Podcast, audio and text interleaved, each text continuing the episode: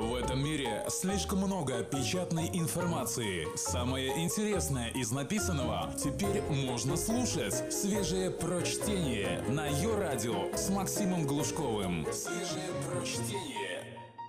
И на этой неделе я нашел материал для пятничных чтений. Итак, 18+. Секс в каменном веке.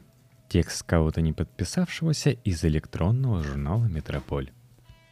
Освободится ли когда-нибудь человечество в вопросах сексуальной жизни от базовых биологических потребностей, заставлявших нас эволюционировать. Если верить литературе, наши желания совершенно беспричинны. Мы читаем Федру Жан-Батиста Рассина или Ромео и Джульетту Шекспира и видим охваченных страстью людей, действия которых необъяснимы и противоречат здравому смыслу. Но наука никогда не довольствуется признание в неразрешимости загадок, даже в царстве страстей. В последние 40 лет ученые, занимающиеся поведением человека, обратились к проблемам сексуального желания. Больше всего их интересует вопрос, почему мы хотим тех, кого хотим. Возможно, эти исследования проплачены сайтами знакомств. Эволюционная психология дает один неопровержимый ответ на этот вопрос. Она утверждает, что несмотря на всю свою сложность, человеческое желание является следствием простейшей борьбы за выживание. Похоть, влечение, настоящая любовь – все эти механизмы мы приобрели для самовоспроизводства и защиты наших детей. Это означает, что когда мы ищем секса, мы сами того не осознавая, действуем весьма стратегически и рационально. Мы используем адаптивные техники, выработанные нашим видом за всю его историю, чтобы увеличить шансы собственных генов на сохранение. За четыре десятилетия стратегическая теория желания стала господствующей парадигмой в психологии и одной из основных составляющих медийных дискуссий о сексуальном поведении. Но сейчас эта стратегическая парадигма столкнулась с препятствием. Новое поколение теоретиков эволюции – выдвинула иную версию истории нашего вида и предложила новые прогнозы относительно того, как мы будем заниматься сексом в будущем. Я никогда не носил бороды. Чтобы ее отрастить, понадобилась бы целая вечность, а причин попробовать у меня не было. Во времена моей молодости женщины терпеть не могли бород.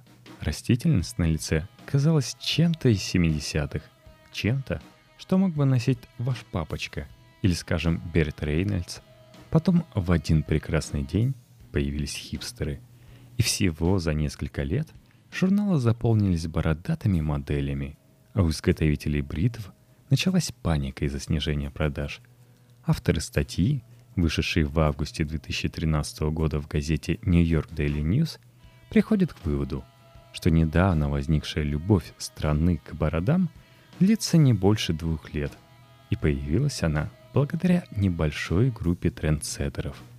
Но в статье никак не упоминается исследование о связи наличия бороды и сексуального желания, опубликованное ранее в том же году в журнале «Эволюция и поведение человека».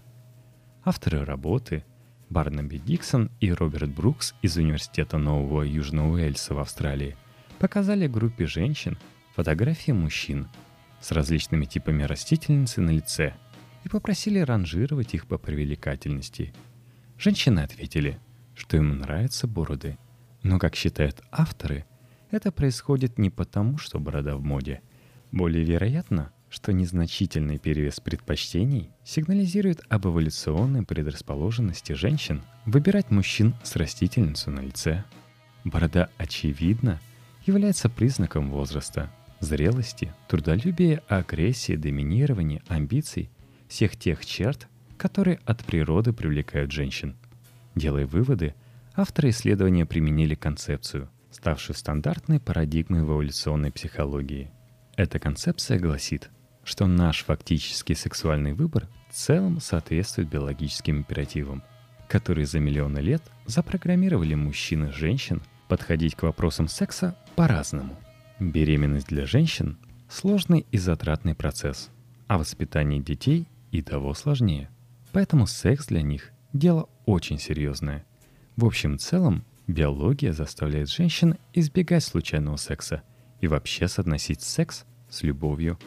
Кроме того, она подталкивает их искать хороших добытчиков и кормильцев, которые обычно старше и богаче. С другой стороны, мужчины могут раздавать любовь направо и налево, без всякого урона для себя. Их поведение обусловлено необходимостью распространить собственные гены как можно шире. Если следовать этой теории, мужчина станет жить с женщиной, которая доказала свою верность и способность иметь детей, чтобы иметь законных наследников. Вместе с тем, он будет использовать любую возможность изменить ей, особенно с женщинами, обладающими ключевыми признаками фертильности – молодостью и физической красотой. Только свежее прочтение на Йо-Радио. Те, кто знает об этой теории только по ее обсуждению в медиа, могут задаться вопросом, почему кто-то вообще может серьезно относиться к эволюционным исследованиям секса – их очень легко карикатурить, и многие их сторонники, кажется, сами вносят в это дело свой вклад.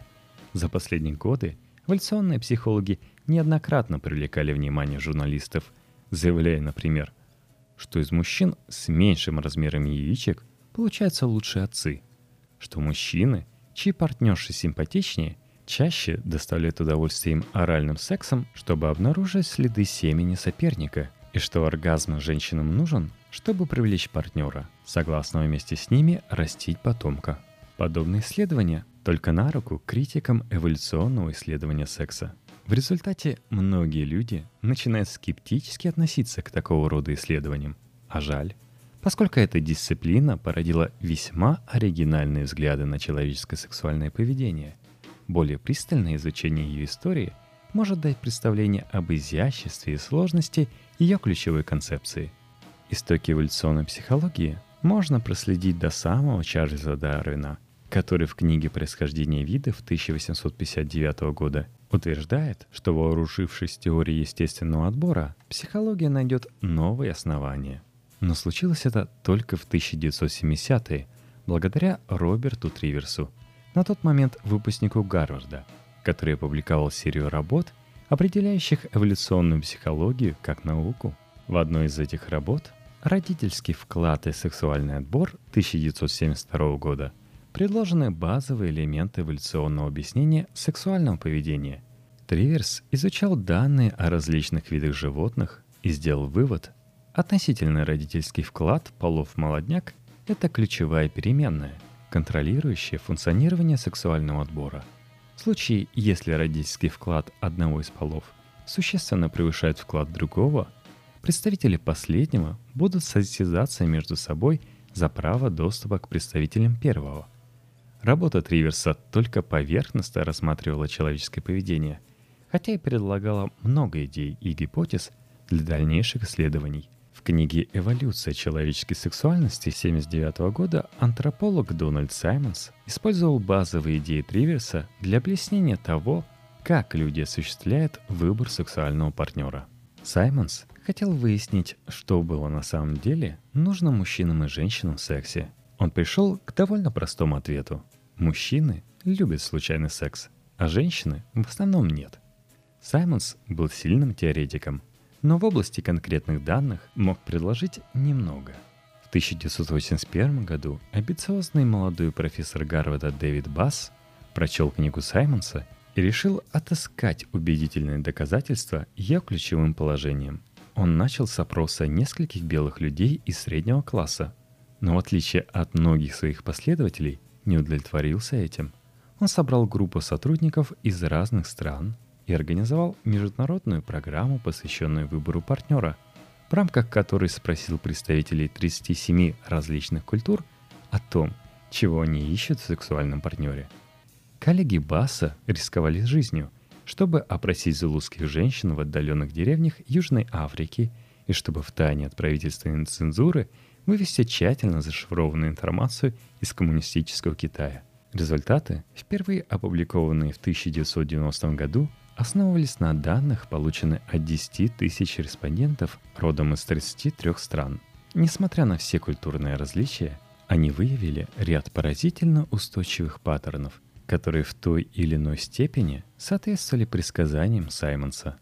Басс использовал эти данные в качестве фундамента своей теории сексуальных стратегий. Хотя данные опросов Басса и подтвердили базовые гипотезы Триверса и Саймонса, в итоговую теорию были внесены важные изменения. В частности, теория сексуальных стратегий обращает внимание на очевидный факт, который в целом не был проанализирован эволюционными психологами ранее. Женщины порой тоже не против случайных связей. Согласно теории сексуальной стратегии, женщины не избегают секса вне устоявшихся отношений полностью – но для долгосрочных и для краткосрочных отношений у них разные критерии подбора партнеров. Женщины, заводящие случайные связи, ориентируются в первую очередь на внешность, сигнализирующую о генетическом здоровье и о способности размножаться, тогда как те, кто ищет партнера для долгосрочных отношений, делают ставку на статус, зрелость и доступ к ресурсам. Случайные интрижки женщин не идут во вред адаптивности – это отличный способ получить доступ к здоровым и сильным генам. К тому же отличающимся от генетического набора других детей женщины. Это увеличивает общую устойчивость семьи к болезням.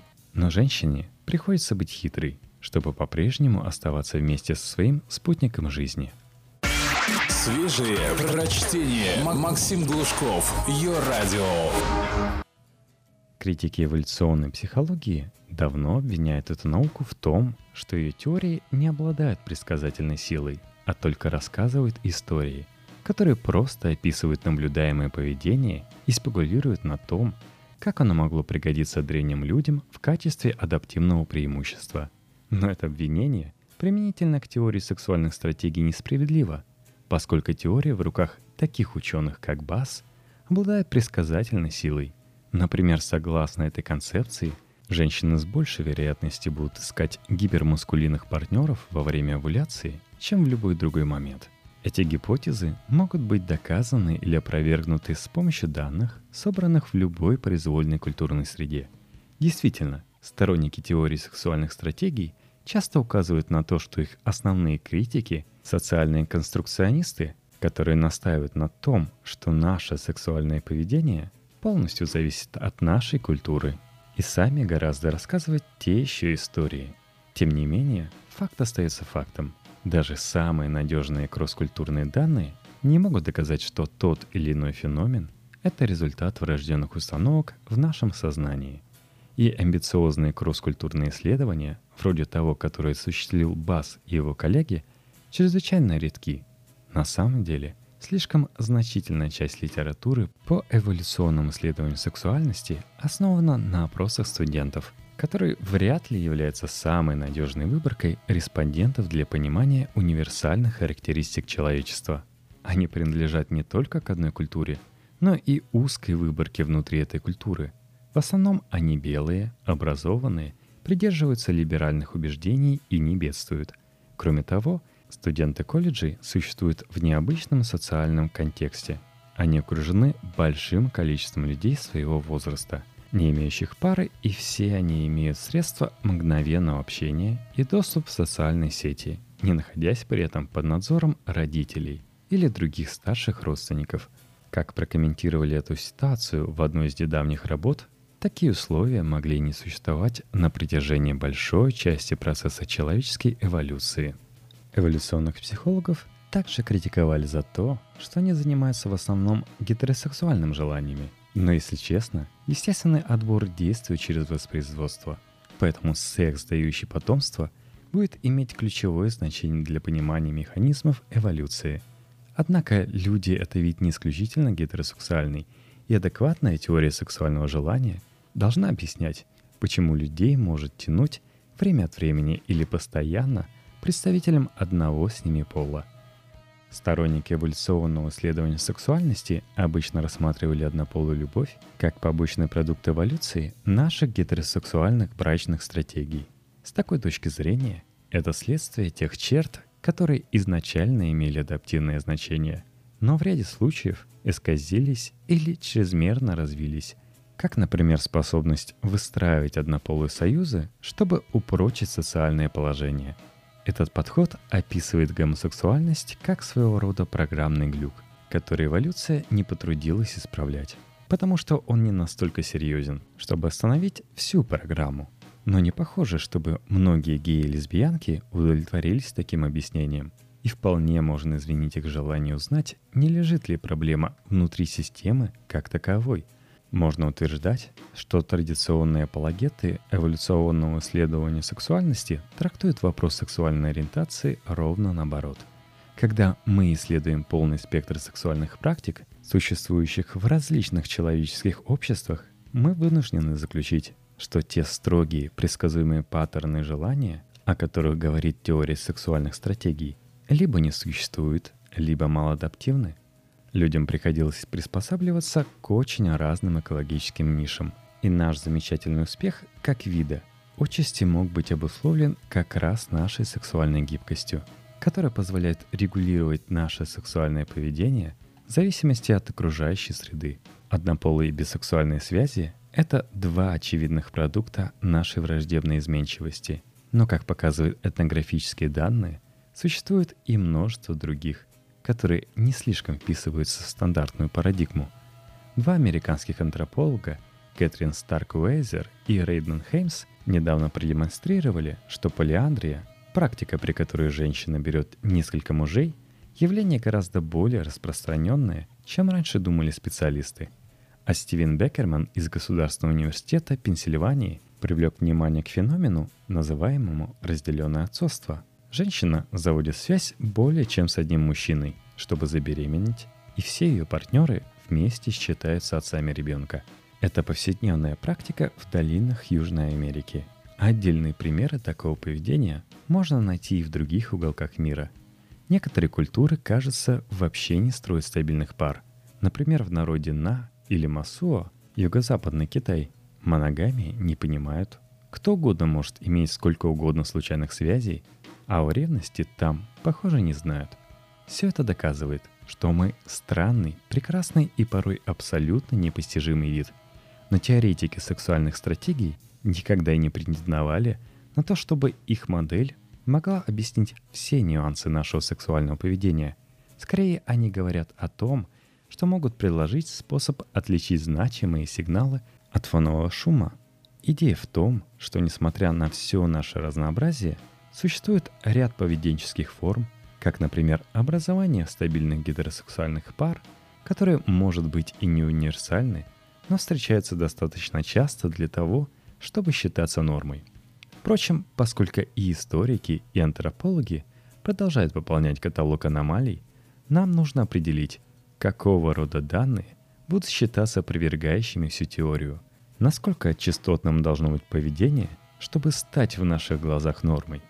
На данный момент нет ни одной значимой конкурентоспособной теории, обещающей полностью объяснить гипотезу изменчивости, согласно которой люди способны подгонять многие или все аспекты своего сексуального поведения под исторические обстоятельства и условия окружающей среды – Сама по себе отсылка к нашей врожденной гибкости ничего не предсказывает. Полная теория изменчивости, обладающая предсказательной силой, должна была бы, например, говорить, какие условия провоцируют создание стабильной гетеросексуальной моногамии, а какие ведут к созданию альтернативных связей, таких как полиандрия или, как в античной Греции, широко распространенная бисексуальность. Пока такая теория не появится – Гипотеза изменчивости не даст нам ничего, кроме очередных просто историй. Но исследование сексуальной изменчивости все еще находится на ранней стадии. И можно надеяться, что такая теория еще появится. Если это случится, мы сможем стравить ее с теорией сексуальных стратегий и посмотреть, какая из двух лучше объяснит все имеющиеся данные. Свежие прочтение. Максим Глушков. Ее радио. Но даже если эволюционные психологи предложат идеальную теорию, которая увяжет наше сексуальное поведение с вшитыми в подкорку принципами, многие сочтут, что это все равно изменит немногое. Мы будем по-прежнему просыпаться каждый день, чтобы бороться с таинственными потоками желания. И нам по-прежнему придется собирать жизнь из несдержанных страстей – и нереализованных решений. Жизнь, которая должна будет иметь для нас смысл, Отслеживание сексуальных предпочтений рода человеческого вплоть до эпохи плейстоцена никак не поможет вам выбрать между крутым парнем в кожаной косухе и милым банкиром, который станет заботливым отцом вашим крошкам. Но при всем этом мы остаемся животными, а эволюция — это самый мощный инструмент для понимания животного мира, который есть в нашем распоряжении. Биологи не пытаются объяснить развитие наших почек или иммунной системы без отсылок к эволюции человека. И было бы очень странно, если бы теория эволюции ничего не давала для понимания человеческого сознания. В целом, в наших интересах выяснить, что же сделает нас счастливыми с точки зрения секса.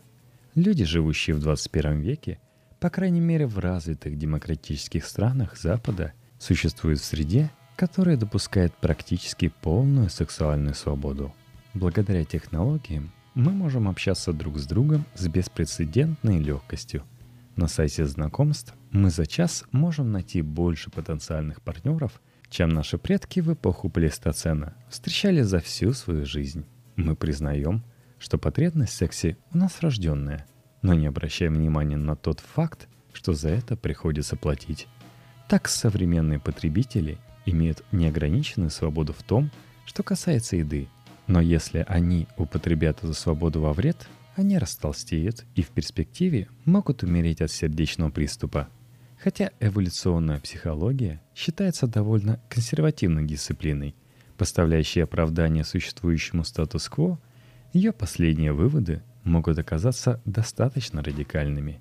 Исследователи могут заявить, например, что принятые культурные нормы коверкают нашу натуру. Так, нынешний бестселлер среди книг эйс тематики «Секс на рассвете» 2010 Кристофера Райана и Кассильды Джеты, который описывает себя как экзорцистов стыда, это непрерывная атака на нормы моногамии, принятые в нашем обществе. Исследование строится на антропологических данных, а также обращается к поведению наших ближайших родственников – приматов, шимпанзе и бонобо – и доказывает, что на самом деле эволюция предназначила людей для беспорядочных половых связей. Райан и Джета заявляют, что только с наступлением эры современного земледелия и растущей потребностью мужчин защитить свое наследство, люди начали требовать полной верности от своих партнеров. Они связывают нашу современную сексуальную неудовлетворенность с несоответствием между нашим палеолитическим либидо и моногамной смирительной рубашкой – которую мы сами себя загнали. Сексе на рассвете больше полемических выпадов, чем новых данных и доказательств. И рецензии в специальных журналах были по большей части отрицательными. Но книга заставила читателей снова задуматься о норме моногамии, принятой в нашей культуре. Мужчины-геи, как, например, американский сексуальный обозреватель Дэн Сэвидж, всегда считали странной одержимость гетеросексуального общества идеей единственного партнера – полагая, что люди любой ориентации сталкиваются с трудностями в этой области. И здесь эволюционной науке есть что сказать.